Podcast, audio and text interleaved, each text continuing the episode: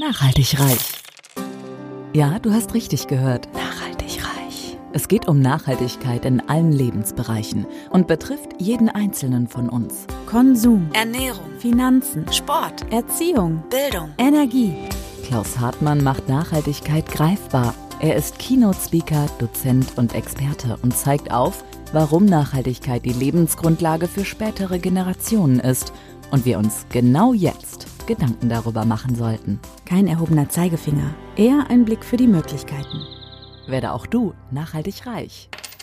Hallo und herzlich willkommen zur fünften Folge von meinem Podcast Nachhaltig Reich. Mein Name ist Klaus Hartmann und äh, in diesem Podcast möchte ich dir Ideen und Anregungen geben, wie du nachhaltig reich werden kannst. Heute geht es um das Thema Energie und die Frage, was du an der Stelle konkret unternehmen kannst, das Thema Energie ist natürlich äh, ehrlicherweise äh, mein Spezialthema, weil ich mich ja in der Energiebranche die letzten 14 Jahre aufgehalten habe. Da habe ich für verschiedene äh, Unternehmen, Institute gearbeitet. Ich möchte euch aber mal als allererstes eine kurze Geschichte erzählen, die praktisch vor diesen 14 Jahren stattgefunden hat, nämlich äh, wann ich das erste Mal äh, mit dem Thema Energie oder Energiesparen in Berührung gekommen bin. Nachhaltig reich. Der Auslöser. Das muss ungefähr im Jahr 2004 gewesen sein. Da habe ich mir damals noch in unserer Mietswohnung in Bohndorf, das war äh, oder südlich von Stuttgart, ein Energiemessgerät gekauft, mit dem man äh, Standby-Verluste ermitteln konnte. Und zwar hatte es mich damals immer gewurmt, als ich gesehen habe, äh, dass unter dem Fernseher immer dieser äh, Receiver an war und der war halt so richtig warm und äh, ich habe es einfach nicht verstanden, warum das Ding immer warm sein muss und ähm, als ich mir das Energiemessgerät gekauft hatte, das funktioniert relativ einfach, das steckt man einfach in die Steckdose und steckt dann praktisch in das Gerät äh, den Stecker des Verbrauchers wieder rein, so ähnlich wie bei äh, einer Zeitschaltuhr. Und als ich das dann praktisch äh, das erste Mal ausprobiert habe, habe ich dann gemerkt, okay, äh, alle oder die meisten Geräte, die ich damals hatten, äh, die verbrauchten permanent 20 Watt für nichts. Das heißt, mit 20 Watt wurde eigentlich die Wohnung geheizt, aber natürlich auf eine relativ teure Art und Weise, weil natürlich Strom ein, ein sehr hochwertiges Produkt ist. Und zumindest damals hatte ich mir gemerkt, wenn das Ding 20 Watt äh, verbraucht, dann sind das ungefähr 20 Euro, die man pro Jahr äh, da verschwendet. Ich habe das jetzt nochmal nachgerechnet äh, heute Morgen. Bei einem jetzigen Strompreis von ungefähr 30 Cent pro Kilowattstunde sind das mittlerweile eher 50 Euro, die man praktisch äh, pro Jahr verschwendet, wenn man irgendwie einen Standby-Verbraucher äh, hat, der 20 Watt verbraucht. Nachhaltig reich. Das kannst du konkret tun. Ich empfehle dir, ein Energiemessgerät zu kaufen. Ich habe äh, online mal geschaut, die gibt es ab ungefähr 10 Euro zu kaufen. Und dann würde ich ganz konsequent alle Verbraucher in deinem Haushalt, die du hast, einmal äh, damit prüfen, indem du sie da reinsteckst, also das Energiemessgerät in die Steckdose und dann den Stecker das Energiemessgerät. Und du kannst dir als Faustformel grob merken, dass du pro 10 Watt Standby-Verluste ungefähr 25 Euro pro Jahr einsparen kannst. Und die Klassiker, auf die du besonders achten solltest, sind äh, so kleine Transformatoren, die ähm, nicht nur so einen kleinen Stecker haben, sondern wirklich so, so einen Oschi haben, der schon beim Anfassen warm ist. Also wenn du sowas in die Hand kriegst, dann kannst du dir schon sicher sein, dass da äh, Geld eingespart werden kann. Und äh, auch mein Gerät funktioniert immer noch, also das ist ja mittlerweile schon 16, 17 Jahre alt. Und äh, tatsächlich hole ich es auch immer noch mal wieder aus dem Keller. Wenn ich mir zum Beispiel jetzt ein neues Notebook gekauft habe, prüfe ich, ob ähm, das Netzteil auch Standby-Verluste hat. Das, was ich jetzt habe von Apple, hat tatsächlich keine Standby-Verluste. Das heißt, ich kann das ohne äh, schlechtes Gewissen die ganze Zeit in der Steckdose lassen und weiß, nur dann, wenn ich wirklich den Laptop lade, wird auch Strom verbraucht. Und ansonsten, was ich dir dann empfehlen kann, ist, ähm, wenn du Geräte identifizierst, zum Beispiel wir haben so ein äh, Keyboard, wo ich weiß, dass das sehr viel Standby-Verluste hat, da habe ich einfach so einen Kippschalter eingebaut. Das heißt, man hat in der Steckdose so einen kleinen, äh, so eine zweite Steckdose, die oben so einen Kippschalter dran hat und dann kann ich dann, wenn äh, unsere Kinder Keyboard spielen wollen, das zuschalten. Und ansonsten sieht man es auch optisch, wenn es aus Versehen angeblieben ist, dann kann man es wieder ausmachen. Nachhaltig reich. Der Status quo. So, jetzt kommen wir mal zur Frage, wie nachhaltig die Energiewirtschaft in Deutschland ist. Und ähm, bevor wir da loslegen, würde ich erstmal einen Überblick geben, wie die Energiewirtschaft äh, in Deutschland äh, überhaupt ausschaut. Ähm, und die Angaben, äh, die praktisch immer gemacht werden, sind häufig in Endenergie. Endenergie bezeichnet ähm, die Energiemenge, die beim Kunden ankommt, also zum Beispiel in Form von Strom, wo wir jetzt eben schon drüber gesprochen haben, oder in Form von Heizöl, wenn das äh, getankt wird, oder in Form von Benzin oder Diesel, was man an der Zapfsäule, an der Tankstelle äh, kaufen kann. Das unterscheidet sich äh, nämlich ganz erheblich von der Primärenergie, die ursprünglich am Anfang mal eingesetzt werden musste, damit man ähm, praktisch diese Endenergie bereitstellen kann. Das ist jetzt zum Beispiel bei, was hatte ich eben genannt, äh, bei Heizöl kann man sich das vorstellen, dass natürlich in den Raffinerien noch ein bisschen Energie eingesetzt werden muss, damit überhaupt erstmal Heizöl aus Rohöl hergestellt werden kann. Und zum Beispiel bei Strom ist es natürlich so, dass wenn ein Kohlekraftwerk jetzt vielleicht einen Wirkungsgrad von 40 Prozent hat, bedeutet das natürlich, dass für ähm, den hergestellten Strom das zweieinhalbfache auf jeden Fall im Kraftwerk eingesetzt werden muss an Primärenergie, um ein Stück Endenergie herzustellen. Aber wie gesagt, wir sprechen hier erstmal über Endenergie. Das ist das, was wirklich beim Kunden ankommt und dort auch verbraucht wird. Und üblicherweise verteilt man oder teilt man in Deutschland ähm, ähm, praktisch den Gesamtverbrauch in vier große Branchen auf. Die größte Branche ist die Industrie mit ungefähr 30 Prozent. Gleich groß ist der Verkehrssektor mit ungefähr 30 äh, Prozent. Die Haushalte verbrauchen ungefähr 25 Prozent der Endenergie und Gewerbe, Handel, Dienstleistung, das wird immer so als äh, großer Bereich zusammengefasst, verbraucht ungefähr 15 Prozent.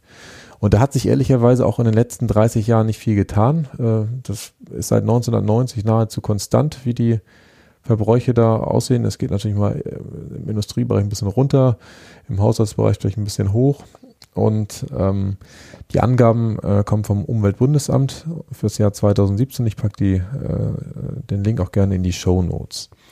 Und wenn man jetzt in die Branchen mal näher reingeht, äh, die Industrie war ja einer der Hauptbranchen mit 30 Prozent, sieht man, dass in den Branchen tatsächlich sehr, sehr klassisch noch äh, Energie eingesetzt wird. Industrie zum Beispiel 35 Prozent Erdgas, 30 Prozent Strom, 15 Prozent Stein- und Braunkohle. Das heißt, der überwiegende Anteil sieht erstmal äh, nicht so richtig nachhaltig aus, weil da natürlich viele fossile Energieträger erstmal dabei waren. Im Verkehr ist es noch extremer, das könnt ihr euch vorstellen. Da werden tatsächlich 2017 immer noch 95 Prozent Mineralölprodukte eingesetzt. Das heißt, der Anteil von irgendwelchen Wasserstofffahrzeugen oder Elektromobilen ist tatsächlich noch sehr, sehr gering. Im Haushaltsbereich ähm, schaut es ein bisschen anders aus. Ähm, da heizen wir tatsächlich in Deutschland traditionell immer noch sehr viel mit Gas, nämlich zu 40 Prozent, zu 20 Prozent mit Mineralölprodukten, Heizöl vor allem, und 20 Prozent im Haushaltsbereich ist praktisch der Stromverbrauch. Da wird natürlich nur selten mitgeheizt, sondern häufig wird äh, damit beleuchtet, äh, Unterhaltungsmedien betrieben und so weiter. Und im letzten Sektor, äh, der Sektor Gewerbe, Handel, Dienstleistung, da sieht es so aus, dass, dass tatsächlich überwiegend Strom eingesetzt wird, zu 40 Prozent. Aber auch da werden zu 30 Prozent Erdgas und zu 20 Prozent Mineralölprodukte eingesetzt. Das heißt, in allen großen Branchen kann man eigentlich zusammenfassen, werden überwiegend äh, nicht erneuerbare, also fossile Energieträger eingesetzt. Und der Anteil der erneuerbaren Energieträgern ist je nach ähm, Sektor irgendwo zwischen 4 und 13 Prozent. Die 13 Prozent tatsächlich im Haushaltsbereich, ähm, weil da mittlerweile relativ viel erneuerbare Wärme eingesetzt wird, entweder in Form von Solarthermie oder in Form von Umweltwärme, also mit Wärmepumpen oder vielleicht auch mit Holzpellets, was wir hier zu Hause machen. Und ähm, es ist aber tatsächlich ein sehr geringer äh, Anteil. Und wenn man jetzt nochmal insgesamt in Deutschland auf diesen Endenergieverbrauch raufschaut, da habe ich Zahlen fürs Jahr 2018, da sieht man dann auch, dass ungefähr die Hälfte, nämlich 50 Prozent, fürs Heizen drauf geht, 30 Prozent wiederum für Verkehr, das ist die Zahl, die wir eben auch so annähernd hatten, und 20 Prozent nur für Stromverbrauch insgesamt in Deutschland eingesetzt wird. Und ähm, tatsächlich ist ja ganz häufig, äh, wenn man über Energiewirtschaft äh, spricht, der Strommix das, wo alle drüber sprechen. Äh, der sieht auch super aus, also da gibt es ganz frische Zahlen für 2019. Ähm, der Anteil der erneuerbaren Energieträger, also Photovoltaik, äh, Solarenergie, ähm, Wasserkraft, macht mittlerweile 40 Prozent aus. Das heißt, ähm, der Strommix wird mittlerweile von den Erneuerbaren dominiert. Es gibt nur noch 20 Prozent Braunkohle, 10 Prozent Steinkohle, 15 Prozent Erdgas und 12 Prozent Kernenergie. Aber dieser tatsächlich sehr hohe erneuerbare Anteil an der, ähm, am Strommix ist zwar einerseits toll und super, ähm, aber ist natürlich noch nicht entscheidend für den Gesamtenergieverbrauch, weil wir da, haben wir ja gerade äh, gesehen, ähm, noch sehr viel Energie einsetzen zum Heizen und für die Mobilität. Und da dominieren bei Weitem noch andere äh, Energieträger, sodass die Erneuerbaren dort noch gar nicht äh, wirken können. Und es deswegen so wichtig ist, ähm, dass das Thema Sektorkopplung, was mittlerweile ein Ausdruck dafür ist, dass praktisch Strom auch in den anderen Sektoren genutzt werden soll, nämlich im Bereich Wärme und im Bereich Verkehr, so wichtig ist, weil wir nämlich erst dann das Thema Energiewende ähm, ganzheitlich hinbekommen können und wir äh, praktisch aus einer Stromwende eine ja, Gesamtenergiewende machen können. Insgesamt äh, muss man festhalten, dass praktisch durch diese äh, eben ausgeführten hohen Anteile fossiler Energieträger ähm, natürlich sehr viele CO2-Emissionen äh, in den letzten Jahren, Jahrzehnten, äh, in Deutschland sicherlich auch Jahrhunderten schon emittiert worden sind und ähm, dadurch der Klimawandel äh, begünstigt wird und äh, weiterhin verursacht wird. Ähm, da sind sich die Wissenschaftler auch mittlerweile extrem einig. Es gibt ja alle paar Jahre Berichte von, vom Weltklimarat, IPCC abgekürzt.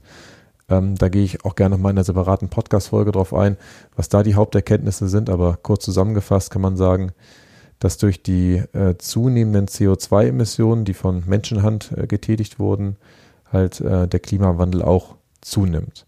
Und wenn man da schaut, wo kommen die äh, CO2-Emissionen ähm, her, sieht man in Deutschland, dass tatsächlich 85 Prozent der deutschen äh, Treibhausgasemissionen, also das sind CO2, Methan und andere Treibhausgasrelevante, äh, ja, treibhausrelevante Gase, dass 85 Prozent energiebedingt sind. Das heißt, die entstehen praktisch bei der Umwandlung von irgendwelchen fossilen Energieträgern wie Kohle, Gas und Öl in Strom und in Wärme. Und wenn man da nochmal weiter reinzoomt, sieht man, dass von den 85 Prozent, die energiebedingt sind, ähm, die Hälfte in deutschen Kraftwerken emittiert wird. Das heißt, äh, wir haben tatsächlich sehr wenige Standorte, wo sehr viel CO2 emittiert wird.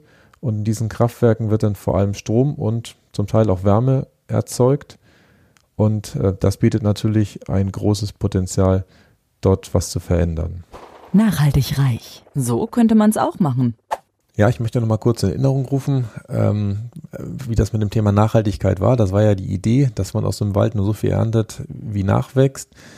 Und vor dem Hintergrund ist natürlich die Nutzung endlicher fossiler Energieträger natürlich wenig äh, nachhaltig.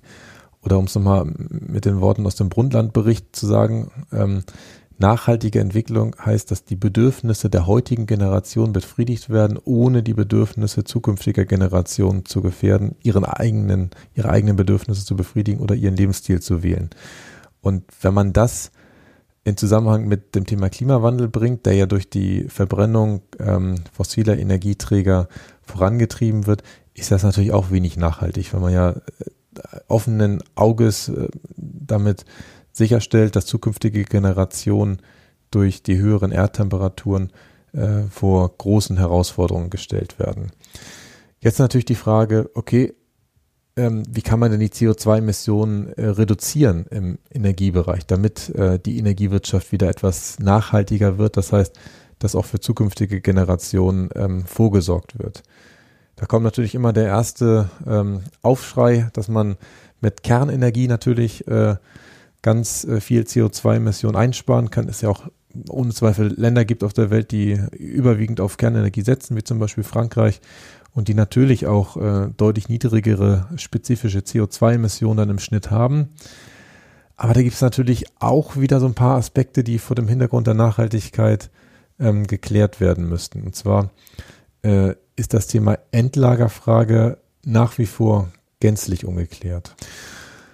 Und bei der Endlagerfrage, ähm, da gibt's also für mein Gefühl wirklich so Dimensionen, die man sich auch gar nicht so vorstellen könnte. Ich habe jetzt in der Recherche für diesen Podcast ähm, mich nur mit dem Thema Halbwertszeiten auseinandergesetzt. Halbwertszeiten ist immer die Zeit, die ein ähm, Stoff braucht, um sich praktisch zur Hälfte aufzulösen. Und beim äh, Betrieb von Kernkraftwerken produziert man unweigerlich Atommüll, der dann in der Folge gelagert werden muss. Und er muss halt so lange äh, sicher äh, gelagert werden, bis er sich vollständig aufgesetzt hat, äh, zersetzt hat. Und da gibt's halt Halbwertszeiten, die, äh, ich sag mal, ein paar Sekunden dauern oder sogar weniger als eine Sekunde dauern. Es gibt aber auch Stoffe, die eine Halbwertszeit von mehreren Milliarden Jahren haben. Also für äh, menschliche Dimensionen überhaupt nicht vorstellbar. Und ich fand da ein Beispiel so passend, das hatte ich mir jetzt auch mal ausgeschrieben, ähm, dass wenn der ägyptische Pharao Cheops, der ja die äh, Pyramiden da gebaut hat, die wir ja auch heute noch sehen, vor viereinhalbtausend Jahren auch nur für vier Jahre ein Atomkraftwerk betrieben hätte, konnte er nicht, gab es damals noch nicht, dann hätte er ungefähr 1000 Kilogramm Plutonium als Abfall produziert. Und von diesen 1000 Kilogramm wären heute, viereinhalbtausend Jahre später, immer noch 877 Kilogramm übrig, die sicher gelagert werden müssten. Wenn man sich das vorstellt, vor viereinhalbtausend Jahren, da, da war die Menschheit ja noch auf einem ganz anderen Niveau und dass wir heute praktisch der Menschheit für in viereinhalbtausend Jahren schon, äh, ich sag mal, Hausaufgaben aufgeben, sagen, okay, guck mal hier, da sind ein paar Fässer oder auch ein paar mehr Fässer, auf die aufgepasst werden muss. Das finde ich tatsächlich äh, total unverantwortlich und äh, deswegen alleine wäre Kernenergie schon für mich tatsächlich gar keine Option. Und es gibt ja noch weitere Risiken. Zum Beispiel äh, das Risiko des Super-GAUs. GAU steht für größter anzunehmender Unfall. Das ist jetzt ja tatsächlich in der Menschheitsgeschichte schon mehrfach vorgekommen. Die beiden prominentesten und größten waren sicherlich Tschernobyl und Fukushima. Und ähm, man erkennt einfach, dass die Kernenergienutzung ähm, am Ende nicht sicher durchgeführt werden kann. Und darüber hinaus gibt es dann noch äh, die offene Frage, ob die Kernenergie dann wirklich immer nur friedlich genutzt wird oder ob nicht eventuell doch dann äh, die Atomwaffe am Ende ein Ziel sein kann. Und äh, vor dem Hintergrund hat ja Deutschland äh, insgesamt jetzt erklärt, dass wir bis 2022 aufhören äh, mit dem Betrieb von Kernkraftwerken und dann auch der letzte Meiler vom Netz gehen wird. Global sind es tatsächlich noch 31 Länder, in denen rund 450 Atomkraftwerke betrieben werden. Es werden auch noch immer Atomkraftwerke tatsächlich gebaut, obwohl äh, es immer schwieriger wird, äh, die Anlagen wirklich dann äh, sicher in Betrieb zu setzen. Aber für mich ist es eindeutig keine nachhaltige Option, wie wir die CO2-Emissionen im Energiebereich senken können, senken können, um die Energiewirtschaft insgesamt nachhaltiger zu machen. Dann gab es ja tatsächlich vor ein paar Jahren mal das Thema CCS. CCS steht für Carbon Capture and Storage. Das bedeutet, dass man ähm, weiterhin fossile Energieträger verbrennen kann, wie Steinkohle, Öl und Gas. Und man dann einfach sagt, okay, man speichert äh, die CO2-Emissionen, die da oben rauskommen, einfach irgendwo im Untergrund, entweder in salzführenden Gesteinsschichten oder in ähm, den Lagerstätten, wo man auch das Erdöl oder das Erdgas zum Beispiel ähm, ausgebuddelt hat oder gefördert hat. Ähm, aber auch die Option ist in meinen Augen wenig nachhaltig. Äh, und zwar deswegen, weil man ja ähm, dadurch begrenzte Speicherkapazitäten nutzt, die man eventuell ja vielleicht sogar in 20, 30, 40 Jahren tatsächlich mal benötigt, weil wir wissen ja alle nicht, äh, wie intensiv der Klimawandel wirklich stattfindet. Und vielleicht äh, werden wir in der zweiten Hälfte dieses Jahrhunderts merken, okay, das war doch ein bisschen dolle mit dem CO2. Und dann müssen wir uns ja Optionen offen halten, wie man dann vielleicht CO2 aus der Atmosphäre sogar wieder herauszieht und das im Untergrund versucht zu speichern. Wenn bis dahin äh, ich sag mal, alle Lagerstätten schon voll sind und man einfach nochmal 10, 20 Jahre länger fossile Energieträger hat verbrennen können, dann ist das sicherlich für die nachfolgenden Generationen äh, äh, keine, äh, kein Geschenk, was wir denen da mitgeben.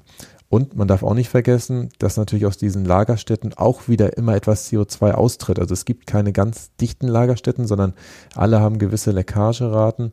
Das bedeutet, wenn man da CO2 einlagert, das kommt eh wahrscheinlich im Laufe der Zeit irgendwann wieder hervor, ähm, weil es einfach nicht so gut gebunden ist, wie es in Form von Steinkohle oder Braunkohle jetzt im Untergrund gebunden ist. Weil am Ende, sind wir ehrlich, ist ja die Steinkohle oder auch äh, das Erdgas auch mal an der Atmosphäre gewesen, aber es ist ja zumindest für die Klimaverhältnisse, die wir jetzt gerade gut finden, eigentlich ein Vorteil, dass ein Großteil des CO2s äh, im Untergrund gebunden ist.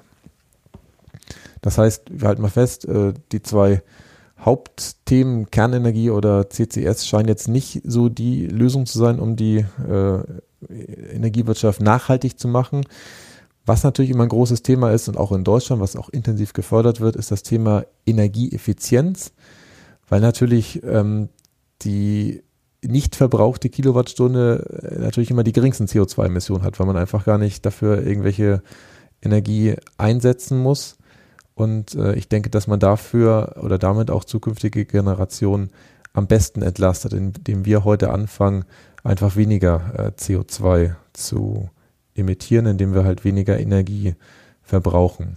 Und da gibt es natürlich ähm, riesige Potenziale ähm, im Bereich äh, des Heizenergieverbrauchs, was wir gerade gesehen haben, was ja tatsächlich in Deutschland dominiert, ist natürlich das Thema Gebäudedämmung äh, ein sehr großes Thema, ähm, was natürlich im Einzelfall manchmal sehr schwierig zu realisieren ist, weil zum Beispiel die Fassade einfach nicht dafür geeignet ist, in großen Städten äh, gedämmt zu werden oder es auch aus städtebaulichen Gründen manchmal schwierig ist, jetzt die Fassade von außen zu verändern oder es sich manchmal auch wirtschaftlich nicht lohnt und es da natürlich auch ähm, diese Dis Diskussion gibt, nach welcher Zeit sich eigentlich der eingesetzte Dämmstoff äh, energetisch amortisiert hat, ob eventuell ähm, sich das gar nicht lohnt äh, zu dämmen. Da gibt es ja dann auch immer ganz heiße Diskussionen.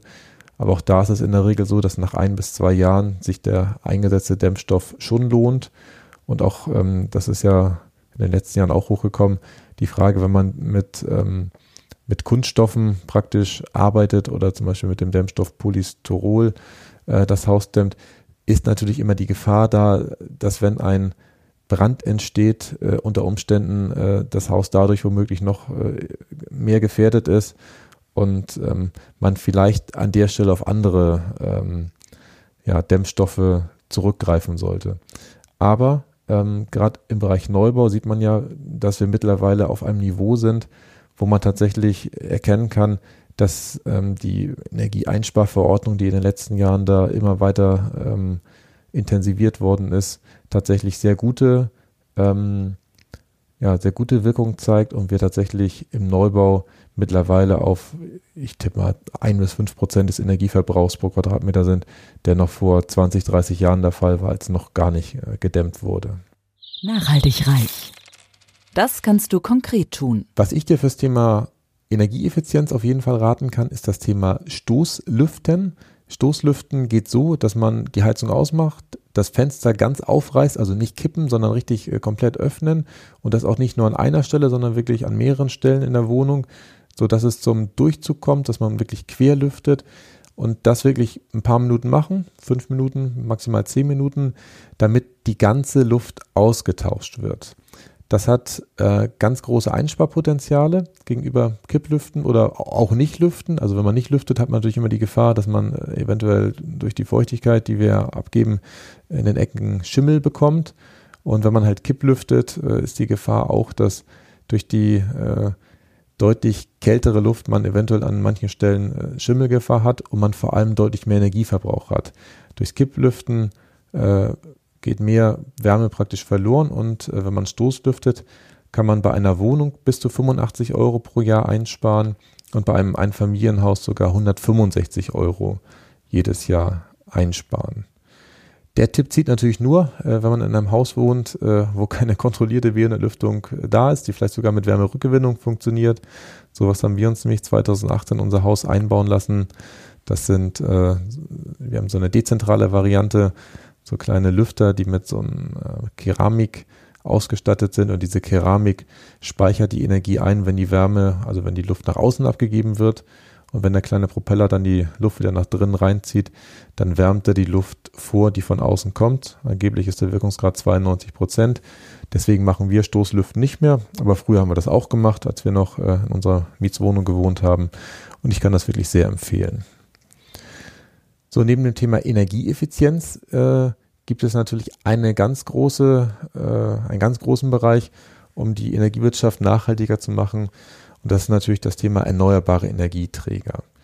Und da ist natürlich auch der Vorteil, dass die Erneuerbaren nicht nur jetzt irgendwie für die nächsten Jahrzehnte, Jahrhunderte äh, funktionieren, so wie wahrscheinlich Kohle, Gas und Öl noch funktionieren wird, sondern die erneuerbaren Energieträger wahrscheinlich für die nächsten Jahrtausende, Jahrmillionen äh, da sein werden, weil sie ja alle auf der Sonnenenergie basieren. Ähm, das bedeutet, ähm, die Sonne, gehen wir mal davon aus, die scheint noch ein paar äh, Jahrmillionen ähm, liefert ja wirklich so viel Energie, dass wir äh, gar nicht äh, in der Lage wären, sie zu verbrauchen. Also ich finde diesen einen Vergleich, den ich gelesen habe, so schön, dass die Sonnenenergie, die praktisch auf die Erde trifft, innerhalb von drei Stunden den Jahresenergiebedarf der kompletten Weltbevölkerung liefert. Das heißt, wir müssten eigentlich gar nicht irgendwelche äh, fossilen Brennstoffe ausbutteln, weil die Sonnenenergie eh vollkommen ausreicht, um uns damit ähm, zu versorgen. Und die Sonnenenergie wird ja umgewandelt, äh, praktisch in Wind, in, in, Wasserbewegung oder auch in Biomasse äh, durch die Photosynthese. Und die Formen können wir ja auch nutzen. Also man muss ja gar nicht zwingend nur Photovoltaik oder Solarthermie machen, wo man ja entweder direkt Sonnenenergie in Strom oder Sonnenenergie in Wärme umwandelt, sondern man kann ja auch praktisch die Produkte, die aus der Sonnenenergie hergestellt werden, nutzen. Und ähm, zum Beispiel ein Prozent der ganzen Sonnenenergie, die auf der Erde ankommt, die wird äh, in Windenergie umgewandelt. Das kommt ja dadurch, dass durch die Sonne äh, an bestimmten Stellen dann die Erdoberfläche erwärmt wird und dann ähm, die Luft ansteigt und durch den Anstieg der Luft, die ja woanders wieder runterkommt, Wind eigentlich erst entsteht. Und alleine diese Energiemenge, die reicht auch schon, schon wieder für 150 Mal äh, die ganze Welt zu versorgen.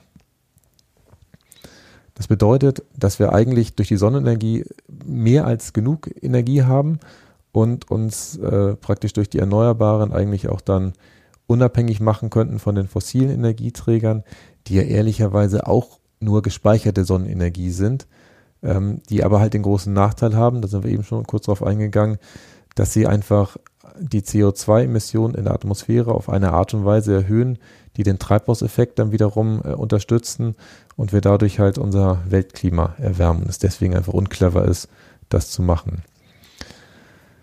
Natürlich haben wir ähm, bei erneuerbaren Energien ganz andere Herausforderungen. Ähm, ich meine, das ist natürlich immer nett, wenn man praktisch genau dann, wenn man Strom braucht, die Kohle verbrennen kann oder das Gas verbrennen kann.